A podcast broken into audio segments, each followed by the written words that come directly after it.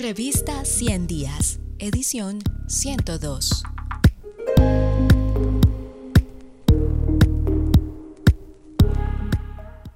Estructuras de oportunidad política y paro nacional, explorando la relación entre las dimensiones del entorno político, la acción colectiva y la represión, a cuatro años de la firma del acuerdo de paz con las FARC, por Daniel Ricardo Amaya Alba. Varios medios de comunicación y algunas ONGs han desarrollado diversas lecturas del estallido social con base en emociones personales o agendas políticas, contribuyendo poco al entendimiento de la complejidad del contexto actual. Si bien es difícil para los analistas desapegarse de los sentimientos cruzados que produce la realidad convulsa que ha venido atravesando la democracia colombiana, mantenerse en lógicas duales limita la comprensión de la variedad de matices en el campo social, así como las variables que pueden ayudar a comprender la exacerbación del ciclo de protesta y de su contraparte, la represión.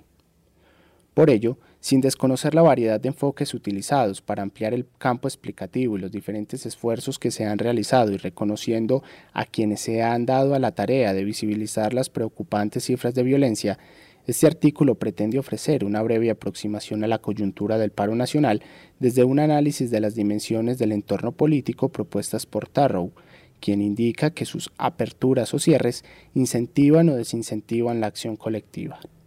Estas dimensiones se componen de variables estables y cambiantes. Las primeras hacen referencia al tipo de régimen, la fuerza estatal y la represión, y las segundas a la apertura o cierre del acceso a la participación, los cambios en los alineamientos de los gobiernos, la disponibilidad de aliados influyentes y la ruptura entre élites.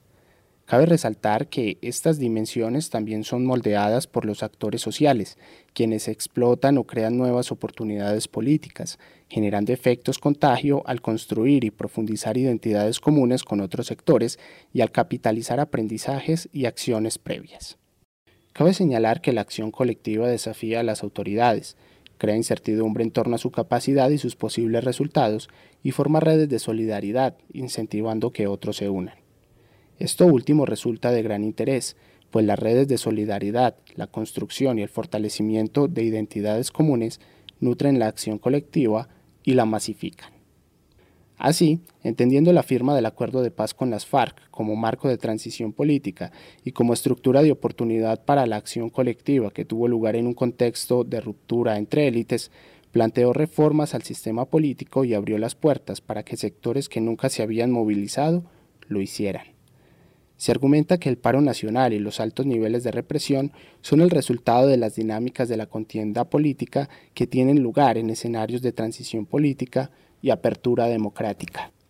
Para el caso colombiano, se indica que ante las fuertes demandas de los diversos sectores sociales y el rechazo de las élites a acceder a ellas, se ha presentado un incremento de la inestabilidad política y de su contraparte, la represión política, tal como lo señalan Reagan y Henderson en su estudio sobre la relación entre régimen político, amenaza y represión en el que sostienen que cuando la amenaza se percibe como desestabilizadora, es más probable que se reprima, y cuando no se percibe así, es menos probable que se reprima.